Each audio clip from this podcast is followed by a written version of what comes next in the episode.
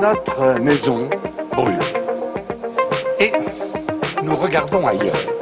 Make our planet great again. How dare you? People are dying. Entire ecosystems are collapsing. How dare you? Nous ne pourrons pas dire que nous ne savions pas. Bonjour, je m'appelle Lucas Caltriti, je suis journaliste. Vous écoutez Yalfeu au lac, le podcast qui décortique ce que l'on croit savoir sur l'écologie. Dans ce troisième numéro, je vais vous parler du confinement. Je sais, on vient d'en sortir, toute l'actualité a tourné autour de ça pendant des semaines et des semaines, mais je ne pouvais pas ne pas faire cet épisode. Pourquoi? Eh bien parce que j'ai vu énormément de vidéos où des animaux se baladent en ville, des photos de l'eau à Venise qui redevient transparente, et aussi parce que mes parents m'ont demandé plusieurs fois si l'air à Paris, où j'habite, était devenu respirable. Et à ma grande surprise, je n'ai pas pu leur dire oui, Certains jours, j'ai vu une couche de pollution au-dessus de l'horizon. C'est pour ça que je me pose cette question aujourd'hui, est-ce que le confinement a vraiment fait du bien à l'environnement? Alors là, je me trouve dans le centre de Paris, pas très loin de chez moi. Je sors euh, faire quelques courses. Donc là, ça fait euh, une dizaine de jours à peu près que le confinement est terminé. Et quand je regarde autour de moi, euh, je me dis que ça paraît quand même assez loin. Le monde euh, d'après ressemble quand même beaucoup au monde d'avant. Là, je suis sur un boulevard. C'est très bruyant. Le trafic est quand même très dense. Ça sent bien les gaz d'échappement.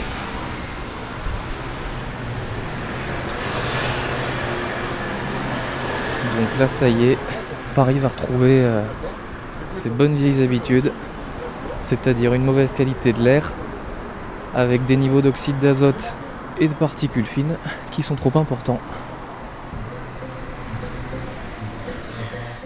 Et il n'y a évidemment pas qu'à Paris où la pollution a diminué avec le confinement. Les premières images satellites sont venues de Chine, puis d'Italie, avant de concerner presque le monde entier. Elles sont assez impressionnantes. Alors en fonction des cartes, les couleurs changent, mais avant le coronavirus, il y a des zones très foncées, notamment au niveau des grandes villes, et puis, pendant le confinement, beaucoup moins de foncé, du clair, l'amélioration est évidente. Les émissions d'oxyde d'azote et de CO2 ont chuté. Pour l'année 2020, les prévisions tablent sur une baisse d'entre 5 et 10% des rejets de dioxyde de carbone à l'échelle mondiale. Alors dit comme ça, je vous le concède, ça paraît super. Sauf que bon, vous devez commencer à me connaître, et si je vous en parle, c'est qu'il ne faut pas se réjouir trop vite.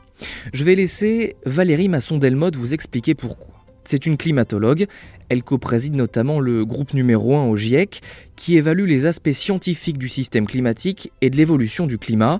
Pour elle, la baisse des émissions de CO2 n'est pas un événement salvateur pour la planète. La situation actuelle de privation de liberté, en fait, hein, en particulier de se, déplacer pour euh, limiter la propagation de ce virus, ça n'a rien à voir avec euh, une action concertée, intelligente, dans le temps long pour agir par rapport au changement climatique en réduisant les rejets de gaz à effet de serre. Euh, c'est quelque chose qui est spectaculaire parce que c'est davantage que pendant les crises financières ou économiques des dernières décennies. Néanmoins, euh, chaque année, on injecte euh, sur ces dernières années plus de 40 milliards de tonnes de dioxyde de carbone dans l'atmosphère. Et euh, donc si on réduit un tout petit peu de, 5 à 10% le débit pendant une année, mais qu'ensuite on repart comme avant, l'effet sur le climat sera négligeable. L'effet sur la composition atmosphérique sera peut-être même indétectable. Donc on s'attend à la poursuite d'une hausse de la teneur en CO2 dans l'atmosphère, en moyenne sur cette année 2020, mais un tout petit peu plus lente euh, par rapport à, l'effet de cette baisse temporaire. On peut faire l'analogie avec une baignoire que l'on remplit. Le robinet qui coule, ce sont nos émissions de CO2. Il y a un petit trou, la bonde, où s'évacue l'eau. Ça, ce sont les puits de carbone, donc les océans et la végétation. Pendant le confinement, nous avons fermé un peu le robinet, mais à l'heure où vous écoutez ce podcast, le robinet est rouvert et le niveau d'eau dans la baignoire continue de monter. C'est pour ça que la concentration de CO2 dans l'atmosphère en 2020 va quand même augmenter. Tout ceci montre bien qu'entre les émissions et la concentration, il y a un lien évidemment, mais pas aussi direct que l'on pourrait penser.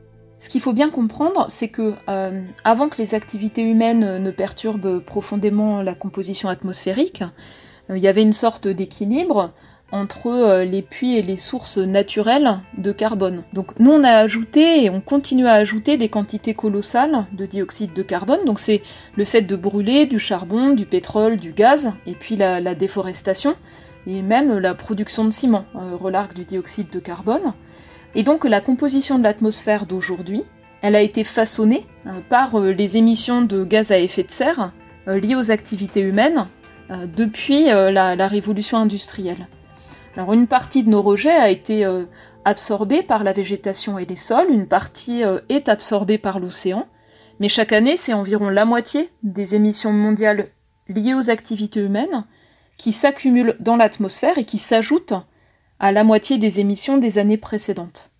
et c'est cet effet cumulatif euh, qui euh, donne un rôle particulièrement important euh, à ce qu'on fait vis-à-vis des émissions de dioxyde de carbone pour l'évolution du climat, aujourd'hui comme à l'avenir. et en fait, c'est le cumul des émissions de dioxyde de carbone, passées, actuelles et à venir, qui va déterminer l'ampleur du réchauffement futur.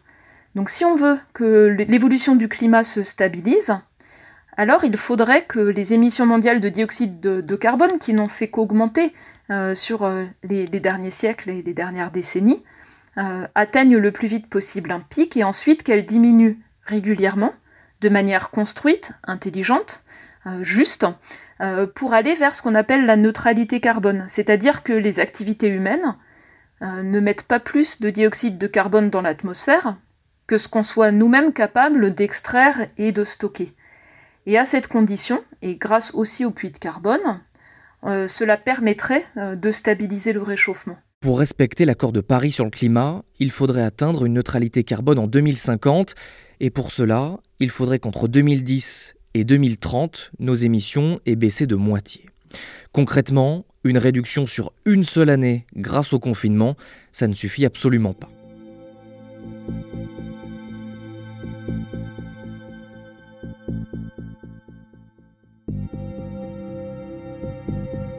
Bon, mais il y a quand même du positif, à plus court terme notamment avec la qualité de l'air. Quand les voitures ne roulent plus, elles ne rejettent logiquement plus de gaz d'échappement, et notamment plus de dioxyde d'azote. Ce gaz a des effets sur la santé, il irrite les voies respiratoires, et des effets sur l'environnement, il favorise la formation d'ozone, un gaz à effet de serre. L'Est républicain, 9 mai 2020, le confinement a un réel impact sur la qualité de l'air. Le Monde, 25 mars 2020. Baisse de la pollution et des émissions de CO2 en Ile-de-France depuis le début du confinement. La qualité de l'air s'est améliorée d'environ 30% après le 17 mars. La chute spectaculaire des polluants liés au trafic routier ne concerne pas les particules fines. Alors je vous avoue que je m'y attendais pas trop à celle-là. Mais ça expliquerait finalement pourquoi je voyais au loin une couche de pollution certains jours depuis chez moi. Pour comprendre pourquoi les particules fines sont passées entre les mailles du confinement, j'ai contacté Atmo France la Fédération des associations de surveillance de la qualité de l'air. Elle regroupe tous les organismes régionaux comme euh, Airbraise ou Air Paris par exemple. J'ai pu discuter avec Charlotte Lepitre. Elle est en charge des projets nationaux et européens pour Atmo France. Elle a commencé d'abord par me confirmer que le confinement a effectivement fait drastiquement baisser le dioxyde d'azote dans l'air de 30 à 75% par endroit. Puis Charlotte Lepitre m'a expliqué pourquoi, même pendant le confinement, il y avait toujours des particules fines. Les particules fines n'ont pas significativement baissé sur le territoire français métropolitain et outre-mer, et cela s'explique euh, tout simplement par euh, la météo, notamment qui a beaucoup joué. On a eu un printemps euh, avec des hausses de température importantes, un grand ensoleillement, ce qui a créé vraiment des conditions favorables pour la création de particules fines issues de d'autres sources que le trafic routier. Ça a été le cas par exemple de l'épandage donc de matières organiques agricoles, le lisier ou le fumier. On était dans une période printanière où les agriculteurs sont retournés dans le champ pour entretenir leurs terres et euh, cet épandage peut mener ensuite à la formation de, particules fines et cette météo a été favorable à cette formation-là.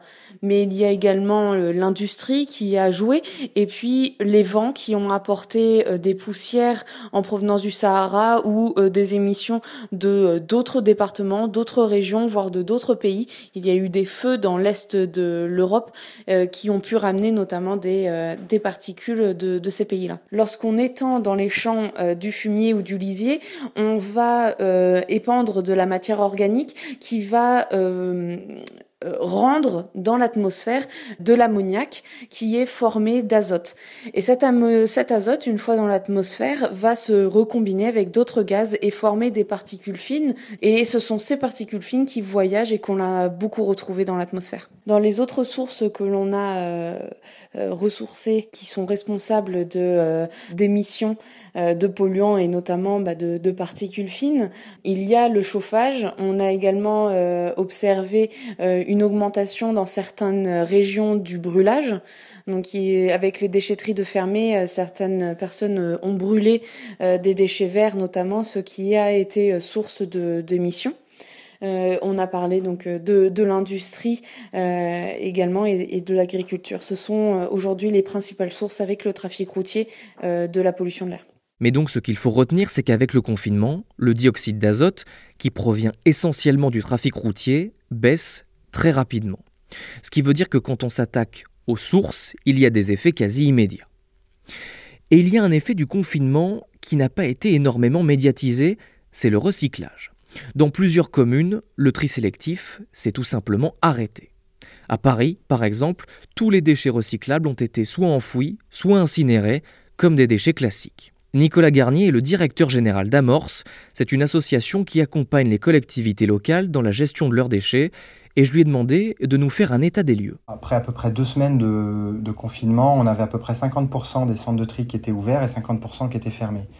J'insiste sur le fait qu'avant de parler des centres de tri et, pour parler des besoins essentiels, il faut savoir que pendant toute la durée du confinement et encore aujourd'hui, 100% des collectes des déchets ménagers, au sens des déchets résiduels, ont fonctionné. C'est très important de le dire parce qu'en réalité, ce service aurait pu aussi s'arrêter au regard des difficultés euh, diverses et variées, qu'il ne s'est pas arrêté et que la mission de salubrité a été maintenue. Vous imaginez, hein, en fermant les yeux, si on avait dû arrêter les collectes de déchets, là, ça aurait été une toute autre histoire, avec des, graves problèmes soit de stockage des déchets chez les gens, soit d'autre part des, des, dépôts sauvages dans les rues, avec des risques sur la propagation de l'épidémie. Donc, ce qu'il faut quand même dire avant de parler de la collecte sélective et du tri, qui est un sujet important, c'est que la mission de base de salubrité, d'enlèvement des déchets ménagers a été assurée pendant toute la période de confinement. Sur les centres de tri, on a commencé à avoir au début du confinement des centres de tri qui nous annonçaient qu'il n'y avait plus de prestataires pour leur enlever un certain nombre de matériaux. Donc un centre de tri qui avale, j'allais dire, euh, des emballages toute la journée, mais qui n'a personne pour retirer les matériaux triés, ça pouvait devenir une, problématique. Donc on a eu aussi des alertes de ce point de vue-là sur la difficulté d'avoir des enlèvements de matériaux. Ça a été le cas en centre de tri, mais ça a été le cas aussi dans les quelques déchetteries qui ont essayé de fonctionner avec des éco-organismes qui étaient plus en situation de venir enlever les gisements dont ils avaient la charge. Les centres de tri confirmés, on a assisté à trois phénomènes sur la collecte. Effectivement, le centre de tri fermant, il faut dire quelque chose sur la collecte sélective. Il y a ceux qui ont décidé de poursuivre les collectes sélectives et de mettre en place un système de pré-stockage sur, euh, sur le centre de tri ou sur un autre euh, lieu pour pouvoir ensuite trier ces déchets le jour où le centre de tri repartirait. Il y a eu un phénomène de, un certain nombre de cas où ils ont essayé d'aller dans d'autres centres de tri avec ces collectes sélectives, de maintenir les collectes sélectives et d'aller dans les centres de tri qui fonctionnent. Il y a eu des cas où on a dit aux habitants Désolé, la collecte sélective, vous arrêtez, on met tous les moyens de collecte à disposition de la collecte de résiduels et sachez que pendant quelques semaines, oui, vos emballages vont être euh, incinérés euh, pour produire de l'énergie ou stockés, mais euh, c'est une période qui nécessite ça pour protéger la santé des, agents. Et puis dans certains cas, on a dit on maintient la collecte sélective, mais on ne garantit pas que tout sera recyclé parce que ça dépendra de nos capacités à trouver des solutions.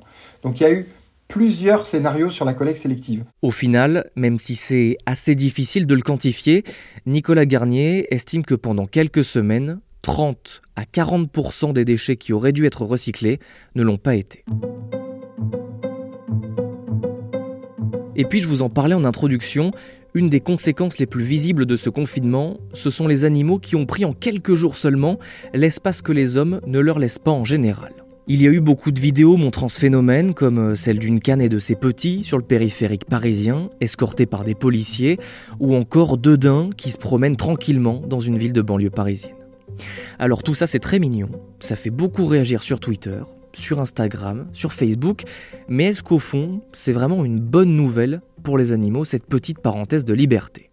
La réponse vous est donnée par Anne Dosière, qui travaille au Muséum d'histoire naturelle de Paris, où elle coordonne un programme de sciences participatives Vigie Nature. C'est un confinement alors qui nous a paru long, mais qui était quand même de relativement courte durée, et tout laisse à penser qu'avec les reprises des activités humaines, tout va reprendre euh, un chemin normal.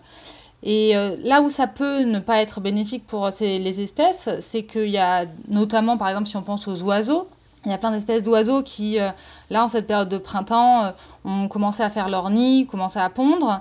Et il se peut qu'ils aient choisi des sites pour construire leur nid qui, avec la fin du confinement, vont de nouveau être perturbés par les activités humaines. Et donc, ça pourrait être ça euh, néfaste pour ces nichés, par exemple. On peut imaginer qu'il peut y avoir eu des bénéfices.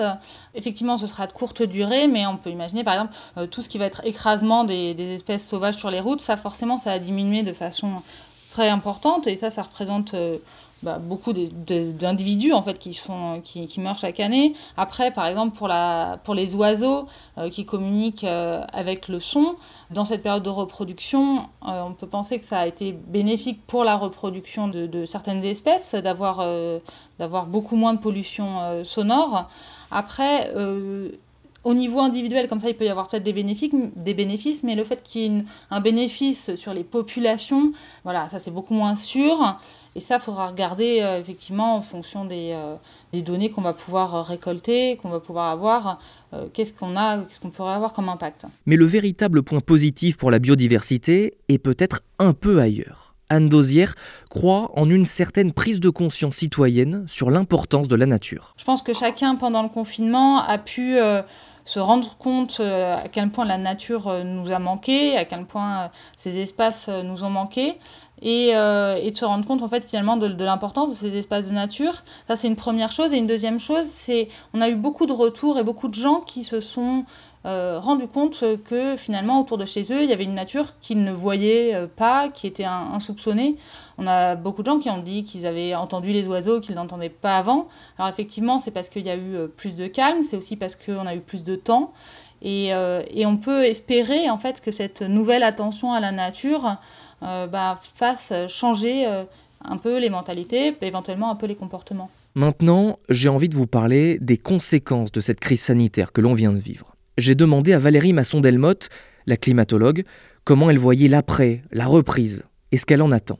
La pandémie du Covid-19, elle va entraîner euh, des situations de crise en cascade.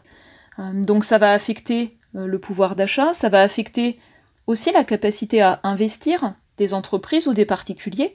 Euh, par exemple, pour réduire les émissions de gaz à effet de serre, euh, certaines pistes, ça peut être d'isoler les logements, pour avoir moins besoin de gaz ou de fioul pour se chauffer, ça peut être euh, de remplacer des voitures qui consomment beaucoup de pétrole sous forme d'essence ou de diesel par d'autres voitures qui consomment moins. Mais pour pouvoir avoir ces changements en place, il faut pouvoir investir. Et puis, les gouvernements ne vont pas rester inactifs. Euh, et donc, ils préparent euh, en France pour la rentrée prochaine, dans la prochaine loi de finances, euh, des plans pour soutenir l'activité économique. Et la question, elle est vraiment celle de, ce qu'on choisit de soutenir. En 2008, par exemple, lors de la, crise économique et financière, les choix ont porté sur une relance en faveur des secteurs très polluants pour les émissions de gaz à effet de serre, un soutien au secteur aérien, un soutien au secteur automobile, qui a favorisé euh, la vente de véhicules de plus en plus lourds, et en fait dont l'empreinte en termes d'émissions de gaz à effet de serre depuis leur construction jusqu'à leur utilisation a augmenté, ce qui est dommage. Et puis euh, il y a eu également une, forte relance par euh, des constructions de bâtiments nouveaux, et donc la, dimension environnementale n'a quasiment pas été prise en compte. Et le résultat, c'est que l'effet direct de la crise sur la consommation d'énergie fossile et les émissions, euh, il y a eu un effet rebond très fort, donc un effet rebond euh, par euh, certains secteurs économiques et aussi par la consommation des gens. c'est très connu en fait que quand les gens subissent des, privations, bah, ils reportent en fait leurs achats et puis ceux-ci peuvent se dérouler de manière plus importante les années suivantes. Et donc la question qui se pose aujourd'hui, c'est de savoir si la sortie de, cette, de ces crises en cascade elle va s'accompagner euh, d'une situation que je pourrais euh, qualifier d'amplificatrice de crise à venir, au sens où euh, on agirait pour le court terme au détriment du long terme. À l'inverse, il y a aussi des possibilités d'agir à la fois pour euh, réduire les émissions de gaz à effet de serre et au bénéfice de la santé de l'économie. Comme on va être aussi dans une situation où euh, la, crise sanitaire et puis les effets en cascade euh, fragilisent ceux qui sont les plus vulnérables, il y a aussi des enjeux à, intégrer très fortement la dimension sociale. Une des grilles d'analyse qui est tout à fait pertinente, ce sont les objectifs du développement durable que se sont fixés l'ensemble des pays en 2015. Le premier objectif, il porte sur euh, l'action par rapport à l'extrême pauvreté, le deuxième pour la faim. Et là, on peut aussi euh, esquisser euh, des leviers d'action qui sont tout à fait intéressants en cherchant un équilibre entre l'aspect social, l'aspect environnemental et l'aspect économique. Par exemple, renforcer la sécurité alimentaire à l'échelle des territoires en favorisant des circuits courts qui se sont mis en place au moment de, cette crise, en favorisant les bonnes pratiques agricoles qui permettent euh, aussi d'améliorer la qualité de l'eau, de préserver la biodiversité, en les rémunérant. Ce sont des pistes d'action qui sont importantes. En particulier parce qu'on euh, a besoin que les émissions de gaz à effet de serre baissent dans tous les secteurs, et euh, le secteur alimentaire, il a son rôle à jouer, et ses solutions. Bon, et puis pour résumer, qu'est-ce que l'on peut faire pour valoriser cette expérience, ce confinement? Il y a évidemment les modes de transport. Regardez si aller au travail en transport en commun prend vraiment plus de temps qu'y aller en voiture, ou y aller en vélo classique, voire électrique si c'est loin qu'il y a du dénivelé, d'autant que dans l'habitacle de la voiture, vous n'êtes pas isolé contre la pollution de l'air extérieur. Bien au contraire, vous êtes 3 à 4 fois plus exposé que le cycliste ou le piéton, vous êtes dans un espace clos, il y a donc un phénomène d'accumulation. Pour ce qui est de la biodiversité, vous pouvez faire des choses aussi bêtes et simples finalement que regarder la nature. Vous rappelez à quel point ça vous manquait pendant ces deux mois enfermés chez vous. Prendre conscience à votre tour de l'importance de la nature. Et si c'était déjà le cas, vous pouvez planter des fleurs qui attirent les pollinisateurs, des fleurs mellifères, comme la lavande par exemple, ou les coquelicots. Vous pouvez également mettre en hiver une mangeoire pour nourrir les oiseaux. Vous venez d'écouter le troisième épisode de Yalfe au lac, un podcast Ouest France. S'il vous a plu, n'hésitez pas à le partager sur les réseaux sociaux, à en parler autour de vous, à vous abonner, ou si vous le pouvez même, mettre 5 étoiles sur votre application de podcast. À partir de maintenant, Yalfe au lac, ça sera deux fois par mois. Je vous dis donc à dans deux semaines pour l'épisode 4, où il sera question de voitures électriques.